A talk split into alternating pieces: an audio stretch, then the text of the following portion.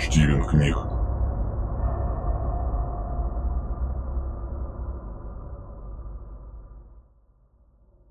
Наталья Железная. Просьба. Кап, кап, кап. Я смотрю, как маленькие красные капли одна за одной разбиваются о поверхность, подернутой коричневатым налетом раковины. Из зеркала, покрытого паутиной трещин, на меня смотрит тот, кем я так старался не быть прошедшие два года. Слабак. Псих. Ничтожество. Время как будто замедляет свой ход. Вдох-выдох. Вдох-выдох. Спокойно. Спокойно. Все в порядке. Все хорошо. Еще раз. Вдох-выдох. Так, уже лучше. Дрожащей рукой шарю в кармане. Есть. Спасительный пузырек привычно ложится в ладонь. Две желтых капсулы застревают поперек горла.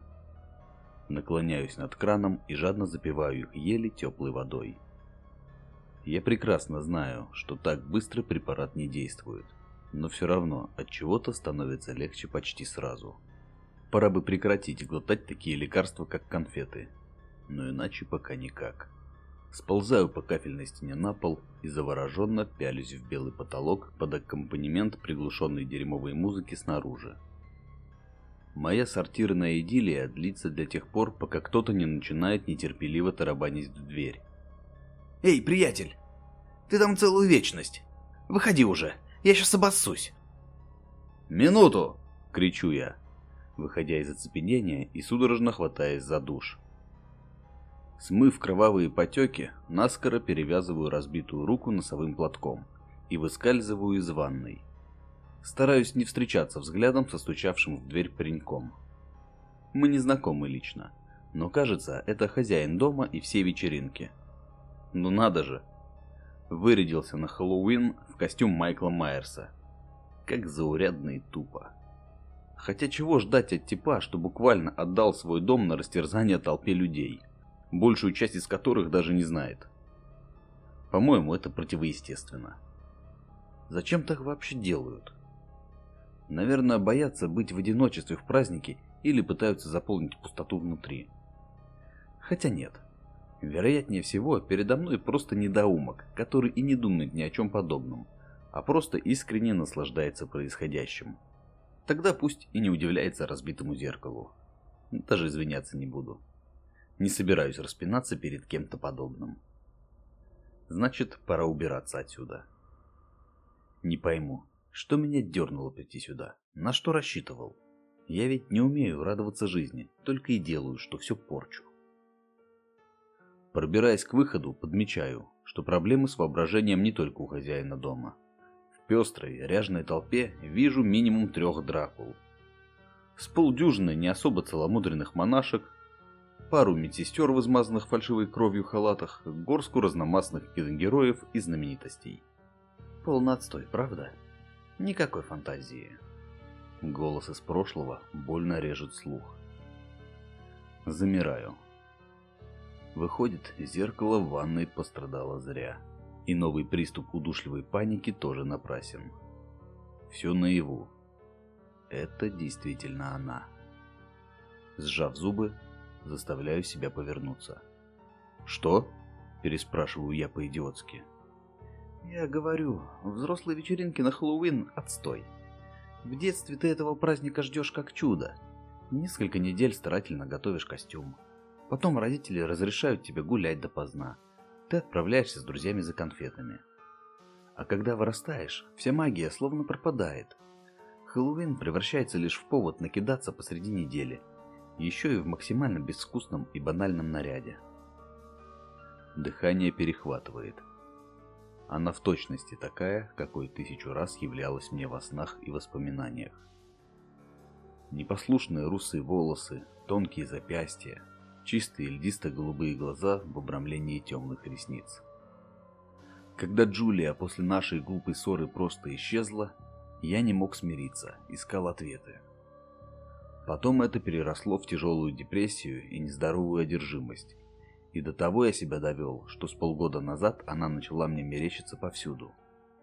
Ее черты я стал видеть в каждой маломальски похожей девушке на улице, в отражениях витрин и окнах домов. Пришлось прибегнуть к помощи специалиста, чтобы избавиться от наваждения. Я почти исцелился и научился не думать о ней. И тут она заявляется и все портит. Джулс, ты охренела? Ты просто пропала два года назад, оставив единственное сообщение, а потом сменила номер. А я с ума сходил. Где ты вообще была? Я искал тебя, понимаешь? Хотел знать, за что ты так со мной. А ты сперва сквозь землю провалился, теперь вот возникаешь из ниоткуда и говоришь со мной, как ни в чем не бывало. Как прикажешь это понимать? Я злилась, не хотела тебя видеть. Планировала начать новую жизнь. Заметно погрустнев, отвечает Джулия. Да вот только ничего не вышло. И что теперь? Пожалеть тебя? Не дождешься? А знаешь почему? Потому что эти два года я словно был в аду. Поверь, я тоже. Последние слова тонут в грохоте музыки, и я скорее читаю их по губам Джулии, чем слышу. На миг наши взгляды встречаются. У нее усталый и беззащитный вид. Почему-то желание выяснять отношения и требовать от нее ответы увядает. Я лишь спрашиваю. Скажи честно, зачем ты здесь, Джулс? Чего хочешь от меня? Помоги мне, прошу. Я покорно плетусь за Джулией, все выбирая, с чего начать неловкий разговор. Мы молча идем по вечернему городу, тонущему в пожаре праздничных огней. Мне тревожно и холодно. В этой части города я никогда не был. Благоустроенные домики с украшенными лужайками постепенно сменяются серыми покосившимися жилищами. Мы сворачиваем с освещенной улицы и почти вслепую бредем по давно заброшенному кварталу, о котором ходят дурные слухи. Ну и дыра. Ни единой души вокруг, только мертвая тишина. Наконец Джулия говорит, что мы пришли. Я вижу старинный двухэтажный дом с прогнившим низким забором. Корявые ветви уродливого дерева на лужайке как будто хищно тянутся ко мне. Джулия решительно направляется ко входу. Я пытаюсь схватить ее за руку, но в темноте, видимо, промахиваюсь, потому что мои пальцы ловят только холодный воздух. Кричу ей вслед. «Джулс, что происходит? Чей это дом? Зачем мы здесь?» «Ты же захотел знать, где я была и что делала. Все ответы там. Войди и сам поймешь». Я нерешительно топчусь на пороге и все же дергаю массивную ручку. Дверь поддается сразу. Но громкий скрип заставляет вздрогнуть. Джулия первой ныряет в непроглядную тьму, а я следую за ней, как завороженный. Во тьме нащупываю выключатель. Мутный оранжевый свет заполняет пыльное помещение со старомодной мебелью, ветхими полосатыми обоями в засохших потеках и протертыми коврами.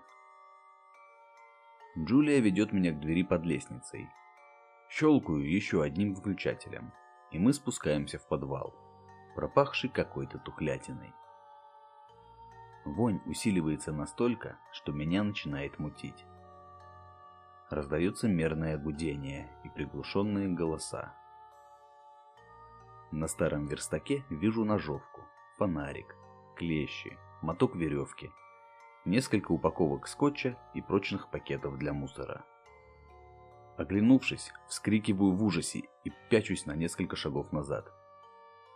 Теперь понятно, откуда исходит вонь. В плетеном кресле качалки, перед тихо бубнящим черно-белым телевизором, скрючившись, сидит человек с уродливо перекошенным ртом. Помутневшие глаза с темными полосами на склерах распахнуты в ужасе. Отцветы экрана зловеще играют на искаженном лице. «Э, это что? Он что, мертв?» Зачем-то спрашиваю я, как будто и так непонятно. «Как видишь», — равнодушно отвечает Джулия. Сильный испуг. Сердце не выдержало. «А ты совсем не боишься?» Я боялась. Очень. Пока этот больной ублюдок жив был. А теперь-то что? Джулс, О чем ты говоришь? Надо в полицию позвонить. Не может же он тут остаться вот так. Ой, еще как может. Да ты ничего не понял еще, что ли? Зло выкрикивает Джулия, указывая куда-то пальцем. Иди-ка сюда, полюбуйся на его работу. Иди, иди. Мой взгляд упирается в небольшую морозилку, что стоит в углу. Монотонное гудение становится громче, когда я приближаюсь. Не сразу решившись, открываю крышку. И тут же невольно ловлю застывший взгляд знакомых льдисто-голубых глаз в обрамлении темных ресниц. Они все равно прекрасны и чисты, даже когда не моргая смотрят на меня из недр морозильной камеры. Все остальное чудовищно.